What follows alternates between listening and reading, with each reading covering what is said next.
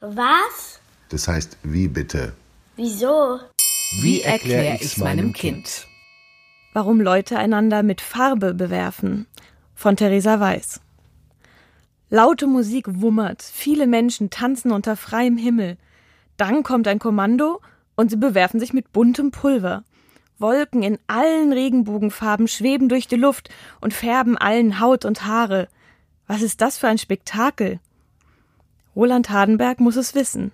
Er ist Professor für Völkerkunde an der Frankfurter Universität und kennt sich besonders gut mit Indien aus. Er erklärt, das Holi-Fest geht auf die Legende um Krishna zurück. Krishna ist einer der vielen Götter im Hinduismus, der Religion, an die in Indien viele glauben. In einer Geschichte über Krishna geht es um die Dämonin Holika. Nach ihr ist das Fest benannt, Holi.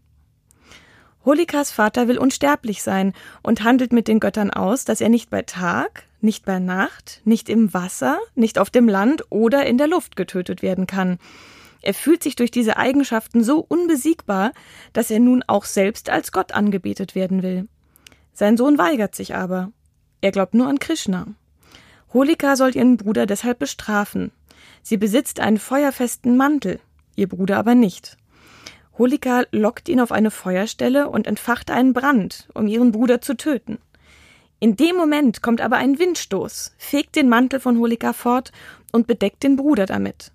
Holika verbrennt. Das Holifest, das in Indien gefeiert wird, beginnt darum auch nicht mit Farbpulver und Musik, sondern mit einem großen Feuer. Es steht für den Sieg des Guten über das Böse, so wie in der Geschichte um Holika. Der gute Bruder, der nur an den echten Gott glaubt, wird gerettet. Die hinterlistige Holika verbrennt. Erst am zweiten Tag des Festes wird es dann bunt. Um den Neuanfang nach dem Sieg über das Böse zu begrüßen, bewerfen die Feiernden sich mit gefärbtem Reismehl und tanzen wild. Der Neuanfang fällt auch auf den Neubeginn des Jahres, den Sieg des Frühlings über den Winter. In diesem Jahr feiern die Hindus nächste Woche Holi. Durch das Fest können die Menschen einmal aus der gewöhnlichen Ordnung ausbrechen, über die Stränge schlagen. Solche Veranstaltungen gibt es eigentlich überall auf der Welt.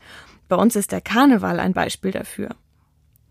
Professor Hardenberg sagt, dass es Menschen hilft, einmal im Jahr Dampf abzulassen. In Indien ist die Gesellschaft noch immer geteilt. Die Oberschicht hält sich von der Unterschicht fern. Jemand aus der Oberschicht würde zum Beispiel niemanden aus der Unterschicht heiraten, nicht einmal berühren. Während des Holi-Festes verschwinden diese strengen Grenzen. Alle dürfen miteinander tanzen, sich mit Farbe bewerfen und Spaß haben. Konflikte werden kurz zugelassen und so bewältigt, sagt Hardenberg. Er meint, dass es den Menschen leichter fällt, sich das ganze Jahr über in eine Ordnung zu fügen, wenn sie wissen, dass sie sich einmal im Jahr über alle Regeln hinwegsetzen dürfen. Und wie wird das Holifest nun außerhalb von Indien gefeiert? An den Orten, wo viele Inder leben, wie etwa in London, haben diese Auswanderer das Fest mitgebracht. Aber die großen Festivals, die in Deutschland gefeiert werden, haben Deutsche auf die Beine gestellt. Sie finden in größeren Städten statt und es gehen Zehntausende Besucher hin. Anders als in Indien stehen in Deutschland mehr die Musik und das ungezwungene Feiern im Vordergrund, sagt der Veranstalter Fritz Fischer.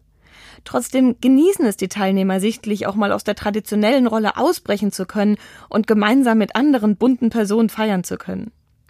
Das passt zu dem, was Professor Hardenberg sagt. Durch das gemeinsame Feiern entsteht eine Gemeinschaft. Das fühlt sich schön an. Die Menschen haben das Gefühl, dass sie zusammengehören. Wenigstens für ein paar Stunden. Die Farben, die herumgeworfen werden, lassen sich nach der ausgelassenen Party übrigens leicht wieder abwaschen.